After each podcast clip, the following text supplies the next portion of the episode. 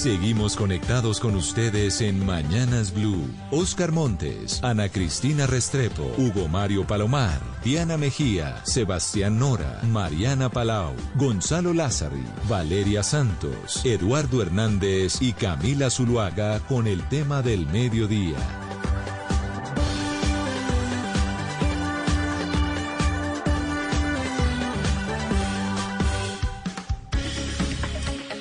12 del día, 16 minutos. Aquí seguimos conectados con ustedes en Mañanas Blue. Vamos hasta la una de la tarde. Saludamos ya a los que empiezan a conectarse a través de nuestro Facebook Live en la cuenta de Blue Radio Colombia y también a quienes se conectan todas las noches en Noticias Caracol Ahora, el primer canal digital de noticias en Colombia.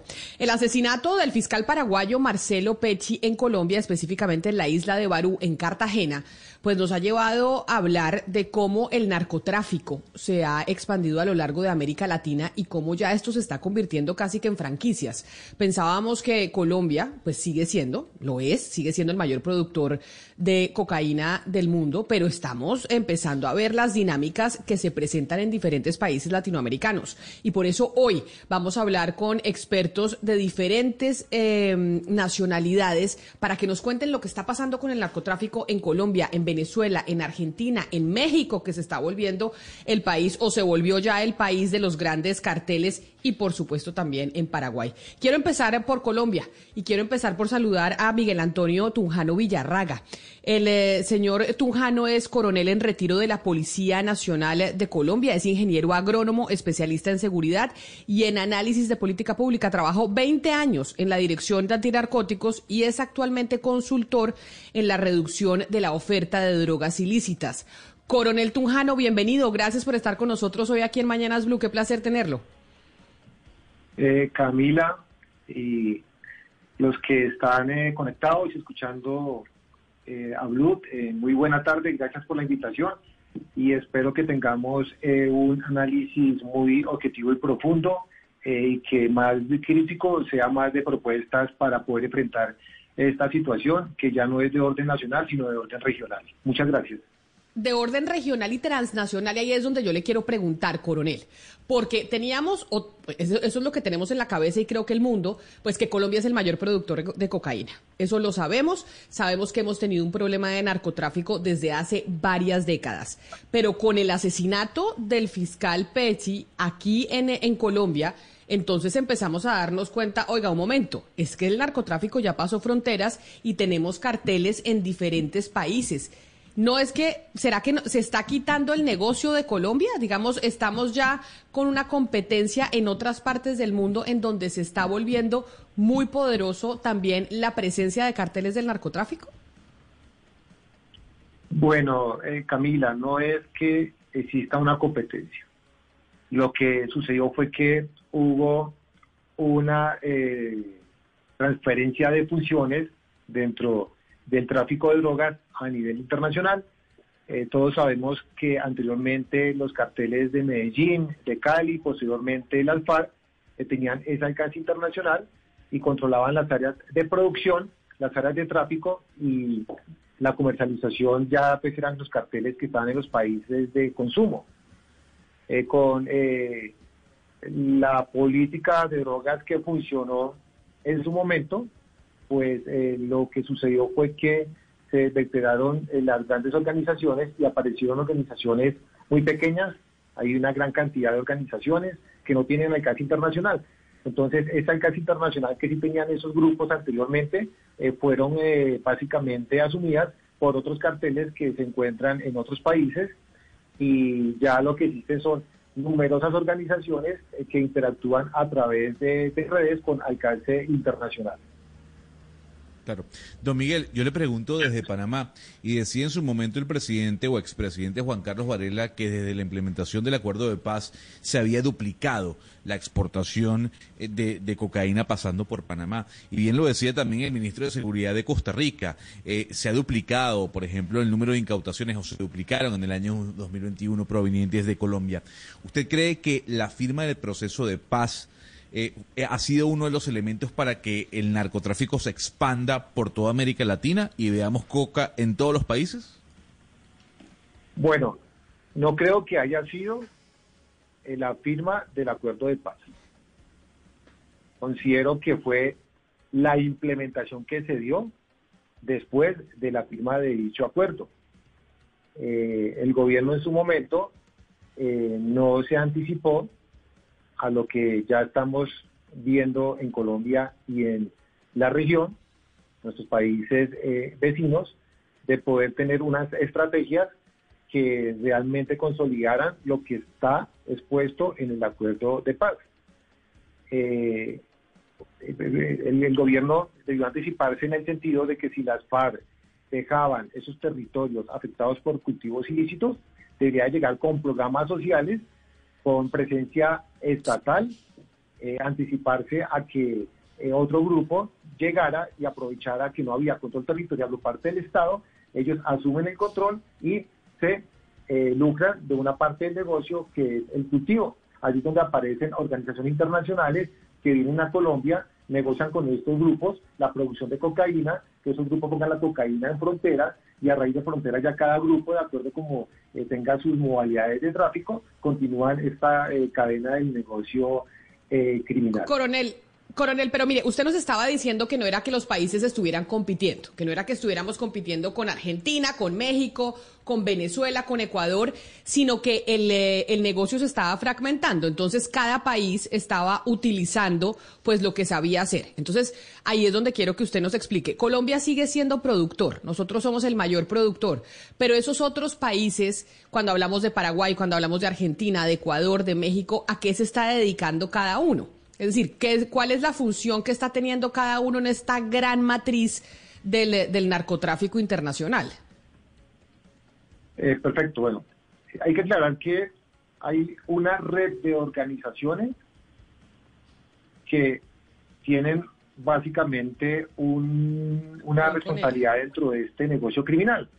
Si Colombia es productor, eh, los grupos eh, que tienen control territorial se lucran de esa producción pero ya cada eh, organización que está establecida en cada país que logró entrar en este negocio, entra en la compra de cocaína en Colombia, el tráfico a través de esos países, un porcentaje de esa droga se queda en su país, que ya va a pasar a otras organizaciones que hacen parte de la red para la distribución local y eh, plataforma para llevarlo hacia otros países eh, donde básicamente eh, van a adquirir unas ganancias mucho mejores que si la dejaran en cada uno de sus países.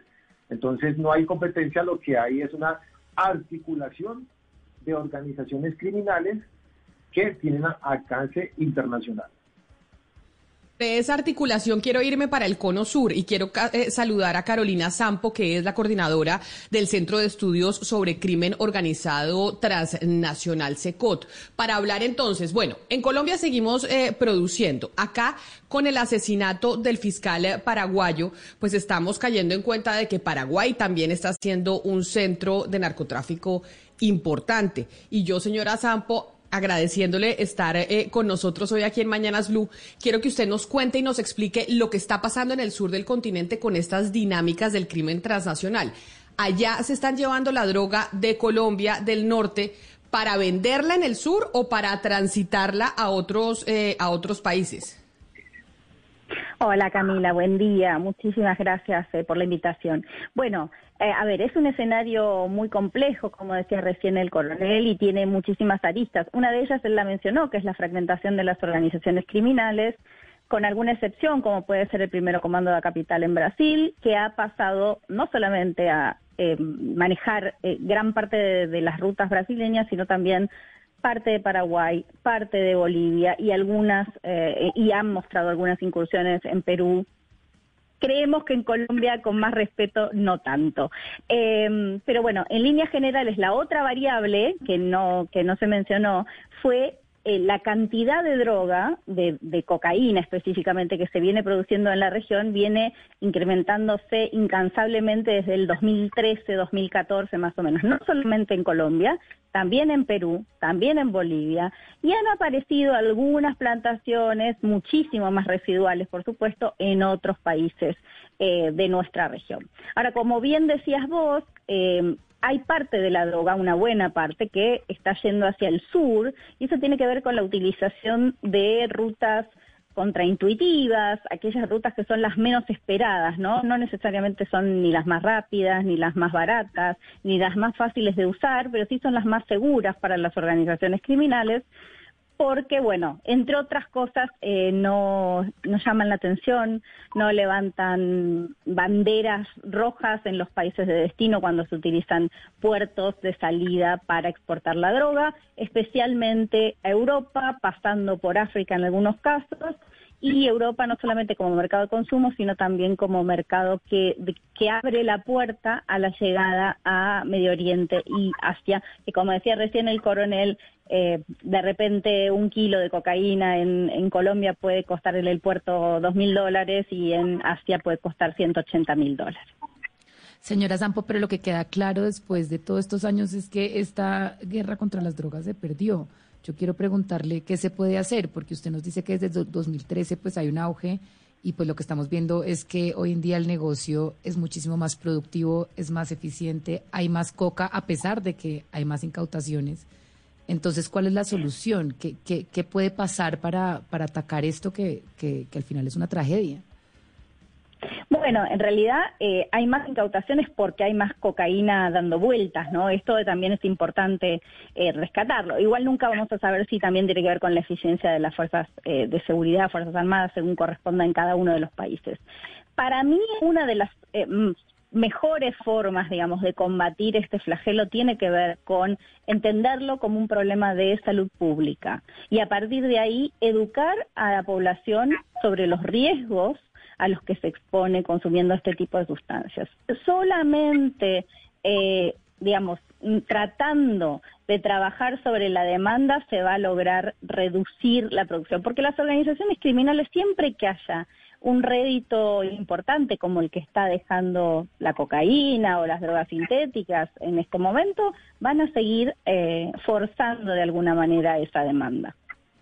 Pero mire, mi compañero Gonzalo Lázaro le preguntaba al coronel desde Panamá sobre algo que se dice en Centroamérica de el aumento de, de, la exportación de cocaína desde Colombia y de la propia producción. Usted dice, desde el 2013, no solo en Colombia está aumentando el aumento de la producción de cocaína, sino en otros territorios, en Bolivia, en Brasil, en Paraguay, etcétera, etcétera. ¿A qué se debe? Ustedes, los, los estudiosos del tema, han encontrado que por qué ha aumentado eh, la producción de cocaína. Porque acá, pues en el norte, hay quienes dicen que es por el tema del proceso de paz. Pero pues allá en Bolivia, en Brasil, en Paraguay, eso no tiene nada que ver. ¿Cuál es la razón? Bueno, hasta donde yo sé, en Brasil no hay plantaciones de coca. Hasta donde yo sé. En Argentina y en Chile hay, por ejemplo, eh, pero dicen los que saben en términos técnicos es que esa hoja de coca no se puede convertir en cocaína y por eso no es redituable el negocio, por lo menos por ahora, ¿no? Y eso tiene que ver, si querés, con los avances de la tecnología y cómo trabajan eh, con las organizaciones criminales.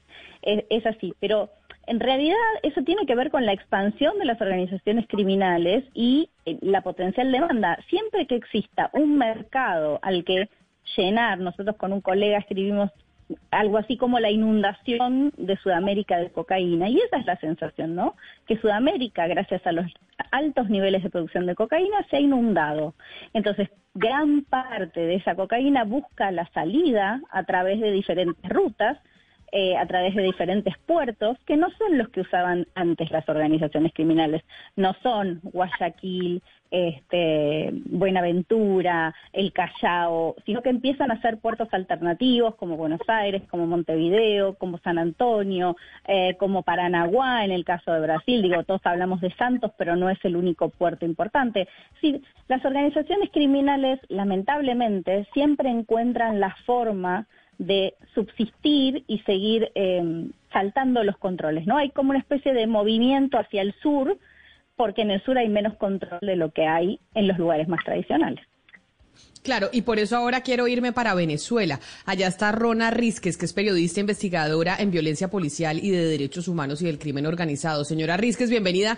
Gracias a usted también por acompañarnos hoy aquí en Mañanas Blue. Hemos tocado el caso de Colombia, que digamos es el tradicional por cuenta del eh, fenómeno del narcotráfico que ha experimentado desde hace décadas. Nos fuimos también al Cono Sur, en donde estamos viendo, y nos dice eh, la, la investigadora Sapo que en el Cono Sur tal vez es porque es contraintuitivo, entonces las bandas criminales lo que hacen es irse para donde la policía y las autoridades no los persigan. En el caso de Venezuela, en el caso de Venezuela, que se está convirtiendo en otro puerto de salida de la droga, ¿qué es lo que ha hecho que se incremente el tránsito de estupefacientes por ahí? Y yo no sé si la producción también.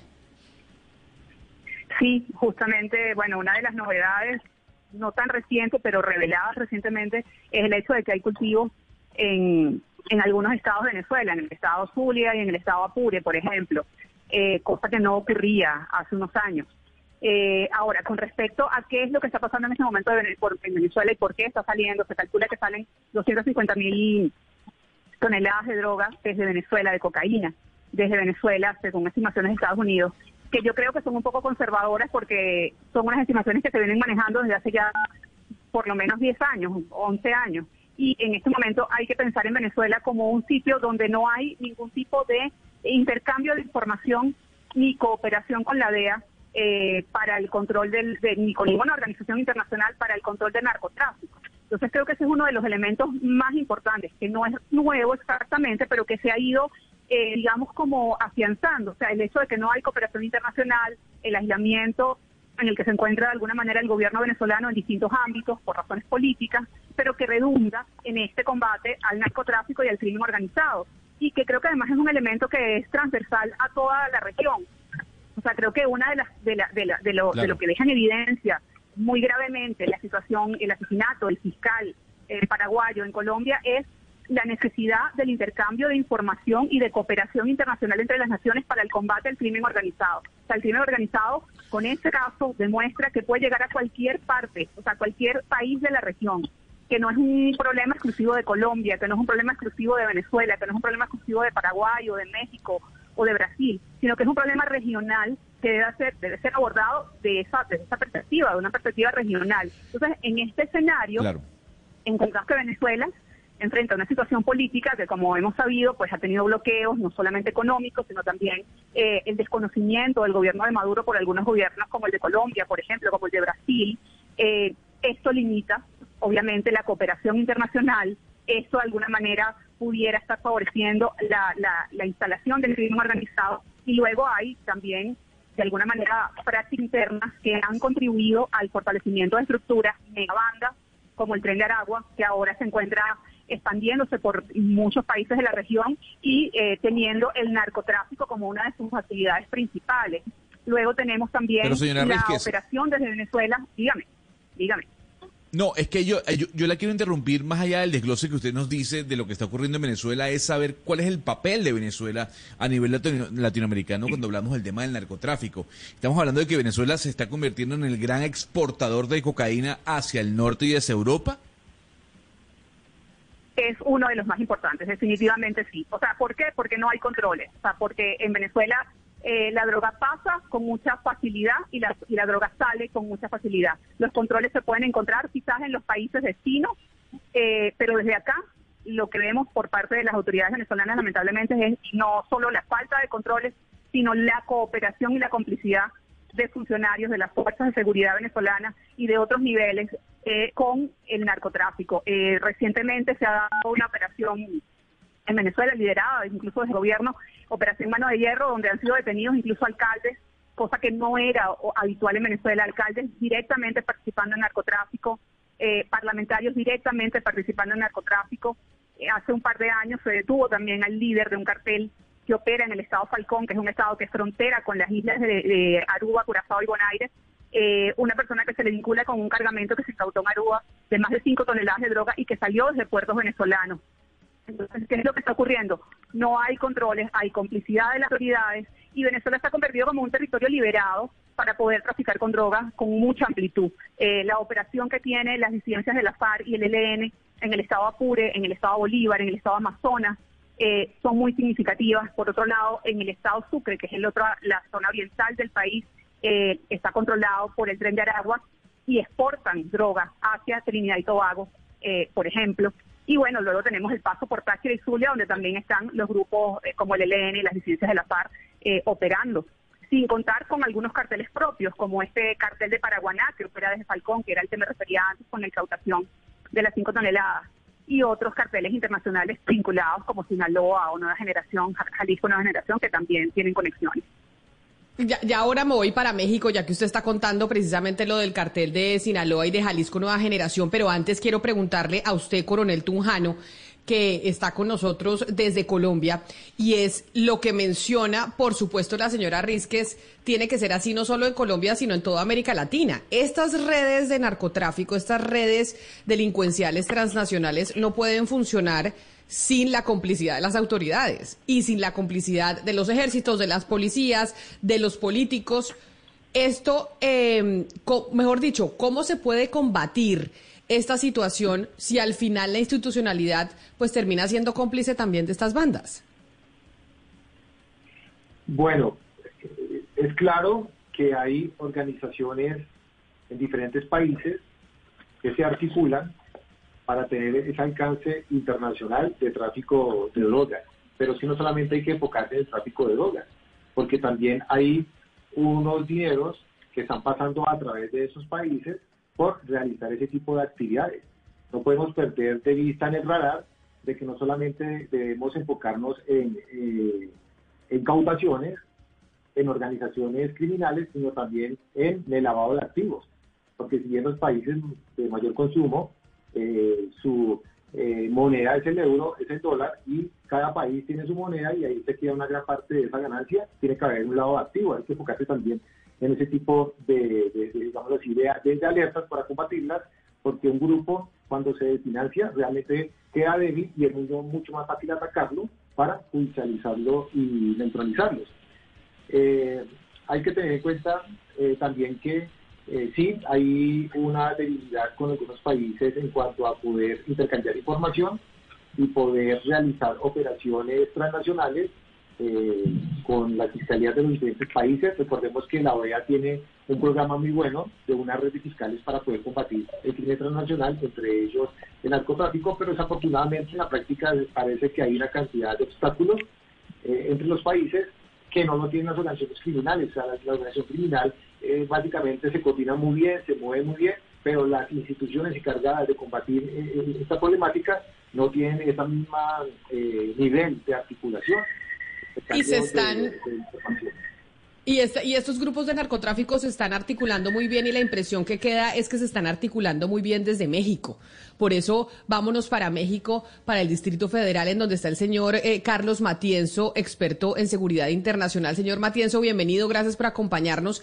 Y esa es la pregunta. ¿Realmente los grandes articuladores, los grandes carteles que están manejando todo este crimen transnacional son los carteles mexicanos que tienen influencia hoy en Colombia, en Venezuela, en Paraguay, en, Brasil, en Argentina o no? ¿O hasta dónde llega la influencia de los carteles mexicanos en la región?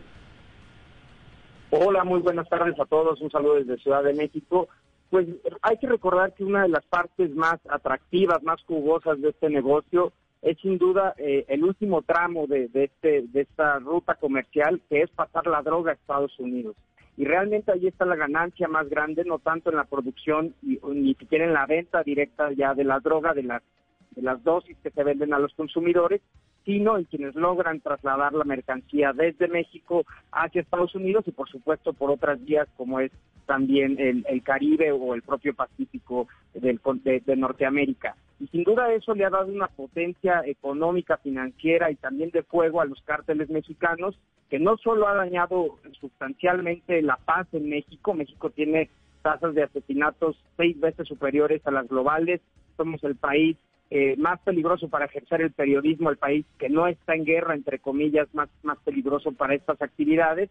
Y estos cárteles, particularmente el cártel de Sinaloa y el cártel Jalisco Nueva Generación, han ido expandiendo sus tentáculos eh, al principio a través de alianzas, pero ya también hay una presencia importante incluso de connacionales mexicanos en países como Venezuela, Colombia y por supuesto en Centroamérica, donde han ido a tomar también ya el control de sectores de producción para hacer todavía aún más eh, directa la línea de, de, comercio de las drogas hacia los Estados Unidos. Sin duda estamos en un momento de fortalecimiento muy importante de estas dos organizaciones que no solo ya afectan a México, sino al, al resto del continente. Matienzo, yo quiero preguntarle por la actitud del señor Andrés Manuel López Obrador, porque usted nos está diciendo que pues hay un evidente fortalecimiento de estos dos carteles Eh, y yo quiero preguntarle qué tanto tiene que ver con la actitud un poco pasiva que ha tenido Andrés Manuel López Obrador. Lo vimos con el hijo del Chapo y después lo hemos visto enfrentado a Estados Unidos para ni siquiera permitir que la DEA entre a México a hacer su trabajo. Este fortalecimiento que impacta además al resto del continente, como hemos visto, tiene algo que ver con esa actitud un poco pasiva o un cambio de pronto de actitud de la administración de Andrés Manuel López Obrador. Sí, ha sido una administración ambivalente, difícil incluso definir cuál ha sido su estrategia. En un inicio, la llamada estrategia de abrazos, no balazos, más orientada al desarrollo, francamente fue de desorden, eh, no era clara para las Fuerzas Armadas ni para las, corporaciones policíacas cuál era la estrategia, y de hecho sí hubo un decremento en la, en la incautación de drogas, pero a partir de 2021 pareciera que volvieron a actuar las Fuerzas Armadas en México, a incautar drogas, particularmente las drogas sintéticas como el fentanilo, pero es eh, no es clara cuál es la estrategia del gobierno. Un día de repente vemos sí pasos hacia adelante, eh, arrestos importantes como fue contra el cártel de Santa Rosa de Lima en Guanajuato, lo cual sí ha dado resultados, pero por otro lado hay una pasividad frente a otros grupos como el cártel de Sinaloa, hay acusaciones muy graves del partido del presidente. Eh, hubo elecciones en México el año pasado y en muchos casos de estados del Pacífico, donde tiene presencia el cártel de Sinaloa, hay acusaciones muy sólidas de involucramiento del crimen organizado en favor de los candidatos del partido del presidente. Y por último, lo que mencionas, la relación con la DEA específicamente está muy deteriorada a partir del arresto del, del exsecretario de la Defensa mexicano, Salvador Cienfuegos, que desde mi punto de vista fue un error de la DEA porque no estaba bien sustentado el caso, pero eso ha deteriorado por completo ya la relación entre la DEA y, el gobierno mexicano, lo cual por supuesto debilita el esfuerzo hemisférico en el combate al crimen organizado. Hemos hablado de la complicidad de las autoridades en diferentes países, México, Venezuela, Colombia, pero quiero irme al, al Cono Sur entonces para preguntarle lo mismo a la, a la señora Sampo, y es ¿Cuál es esa noción que se tiene del papel de las autoridades en Brasil, en Paraguay, en Argentina con estas organizaciones eh, de narcotráfico? Porque tiene que haber también una complicidad, si no esto no funcionaría. Sí, claramente, digamos, en todos los países hay un cierto grado de, corrupción, ¿no? O sea, todos sabemos que las organizaciones criminales se valen de la corrupción y de la violencia, pero acá hay algo en particular que me gustaría destacar, que no es solamente la corrupción de funcionarios públicos, sino también de funcionarios privados, la que permite que eh, se mueva droga eh, y que las organizaciones criminales se muevan con, con muchísima impunidad en la mayoría de nuestros territorios. Y esto es algo que a veces perdemos, ¿no? De foco. Sí.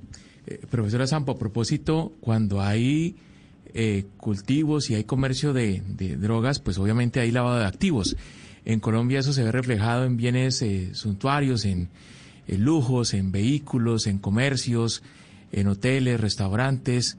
Eh, en otros países del mundo se está repitiendo esa historia, se está viendo eh, un resurgir de una economía paralela ilegal. A ver, sabemos que hay, y de hecho Argentina, Uruguay son países donde se han identificado importantes, diría, no grandes porque no, se compara con lo que ha pasado de repente en Colombia, pero importantes casos de lavado de activos. Pero acá me parece que también estamos perdiendo del radar los actores extrarregionales, ¿no? Eh, las mafias tradicionales, hablamos de las diferentes mafias italianas, hablamos de la mafia albanesa, de los serbios, que sabemos que están en algunos de los puertos de, nuestro, de nuestra Sudamérica y que son los que se encargan de sacar parte del cargamento, que yo no coincido con Carlos, ya, ya Estados Unidos no es el principal consumidor de cocaína, sí como único país, pero digamos, si uno toma el resto de los mercados, Europa, eh, Medio Oriente, Asia, Oceanía, todos mercados incipientes con altos, altas tasas de consumo, altas tasas de prevalencia y con muchísimo más rédito. Y eso sin olvidarnos que, por ejemplo, el euro vale mucho más que el dólar y además eh, pareciera ser que las rutas eh, son sencillas o por lo menos han sido simplificadas. Hmm. Eh, decía la señora Sampo hace un rato y quisiera insistir en esto, coronel Tunjano, que eh, la gran bonanza que se dio en torno a la producción de droga está entre los años 2013 y 2014, fecha que coincide con las negociaciones de paz en Colombia, unas negociaciones que empezaron, ustedes bien saben, en el año 2012. ¿Es posible que esta, este proceso de paz coincida con, eh, con el aumento de la producción de droga y que y no solamente aquí en Colombia, sino a nivel regional, coronel? Eh, sí, señor, es evidente que con el desarrollo de los diálogos y posterior formalización del Acuerdo de La Habana, en Naciones Unidas se empieza a detectar un incremento en el área cultivada con un agravante y es que no solamente aumenta el área, sino también aumenta la productividad. ¿Eso qué quiere decir? Que anteriormente eh, de una hectárea eh, podría estarse produciendo aproximadamente 1.4 kilogramos de cocaína, pero hoy en día una hectárea puede estar produciendo casi el doble. Entonces, eso es algo pues que se sucedió con, con, este proceso de paz y vuelvo y, me refiero a lo que indiqué anteriormente. Eh, yo considero que no fue el proceso de paz como tal que incentivó ese aumento de productividad y del área, sino que no se prepararon las instituciones de gobierno para enfrentar las nuevas condiciones que se establecieron con el Acuerdo de La Habana, el control territorial, el de prever que los que no se movilizaron iban a generar otros grupos que no tenían alcance internacional, pero entonces en alcance internacional sí lo ocuparon esas organizaciones de otros países que vienen a Colombia a comprar cocaína, hacen un lado de activos porque aquí se paga en peso colombiano y en los países de tránsito y consumo se maneja otra moneda. Entonces realmente no hubo una preparación de las instituciones de gobierno para afrontar la nueva condición que generaba el proceso de paz. Siempre se ha dicho, o por lo menos ha habido un argumento, y ya lo comentábamos acá, que frente a este fenómeno de las drogas, de la guerra contra las drogas, que no hemos podido ganar, que no han podido ganar eh, las instituciones, pues lo mejor sería legalizarlas. En Colombia, cuando se ha tenido esa discusión, siempre se dice, es imposible legalizar las drogas si no se legaliza en otras partes del mundo.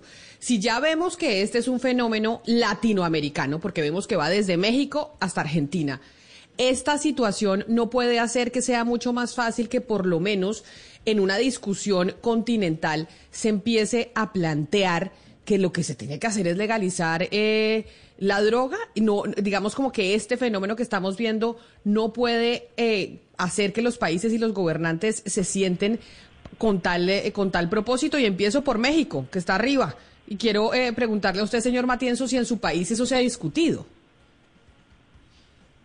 Perdón, ¿podrías repetirme la pregunta? Se, se cortó un poco la, Sí, sí, sí, mejor. Si estamos enfrentando un problema latinoamericano, el tema de las drogas ya no es solo de Colombia. Aquí nosotros en Colombia hemos discutido muchas veces si se debería legalizar y siempre dicen es imposible legalizarla si somos nosotros solos. Pero acá estamos viendo que es un problema continental. ¿En México no se ha planteado esa discusión?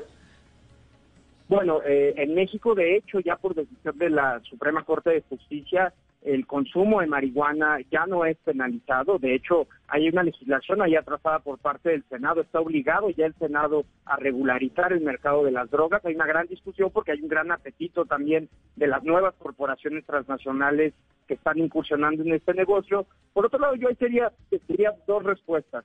Por un lado es muy importante también reconocer que tenemos un problema de consumo de drogas importante también en la región. El caso de México es muy claro y es ya uno de los detonantes de la violencia. Ya ni siquiera es el trasiego de drogas hacia los Estados Unidos, sino el consumo de drogas sintéticas como las metanfetaminas. Y ahí hay un problema de salud pública que hay que atender, más allá de legalizar o no, hay que atender la crisis de adicción que vivimos en países como México.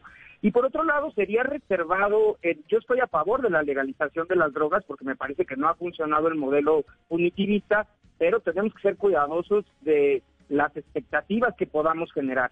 En Estados Unidos se ha legalizado en gran parte de los estados el, consumo de marihuana, incluso la producción de marihuana, y esto francamente no ha tenido un, efecto importante en los mercados ilegales de marihuana en México. De hecho, las incautaciones han continuado en, nuestro país, lo cual quiere decir que sigue existiendo un mercado, un mercado negro de la marihuana. Lo que debe haber es un esfuerzo regional o incluso global para discutir de nueva cuenta la política de drogas porque hay que decirlo, esta política punitivista no solo es de Estados Unidos, es del, es del orden global, es, de las Naciones Unidas a través de su programa de combate a la delincuencia quien ha promovido este, este modelo.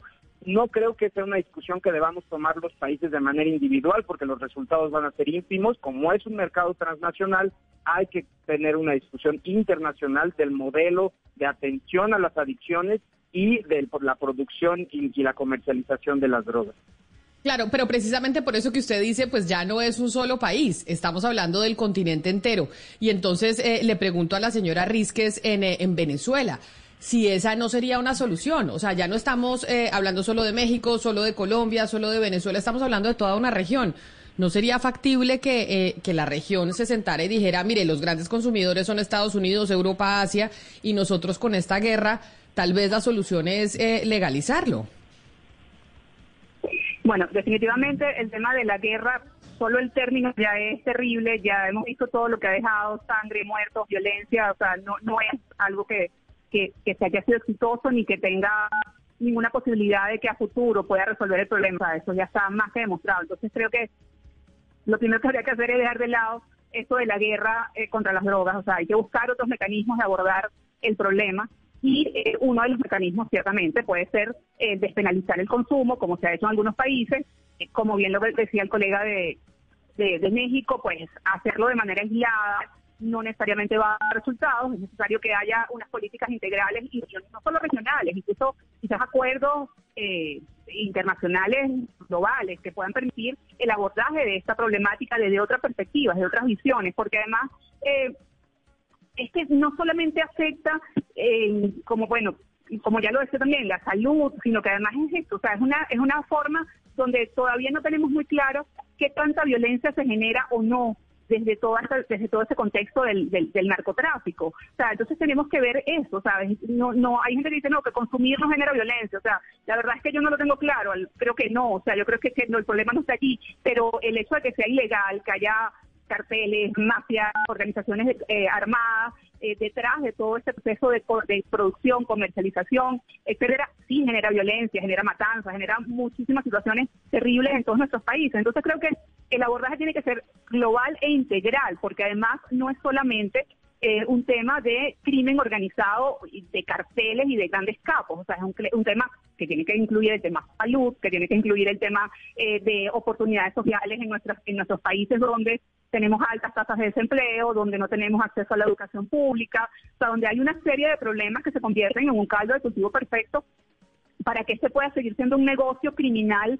importante en el mundo. Entonces creo que se requiere de un abordaje completo que incluso va más allá de despenalizar el consumo, que es un paso importante, sí, y que debe ser visto de una manera global, pero creo que hay que eh, mirar otros elementos y otros factores y, e insisto, en un factor que para mí es determinante en todo este proceso y es la cooperación internacional igual en distintos ámbitos, no solo en materia de seguridad o en materia de eh, grupos de inteligencia armados, sino en general, en distintos ámbitos.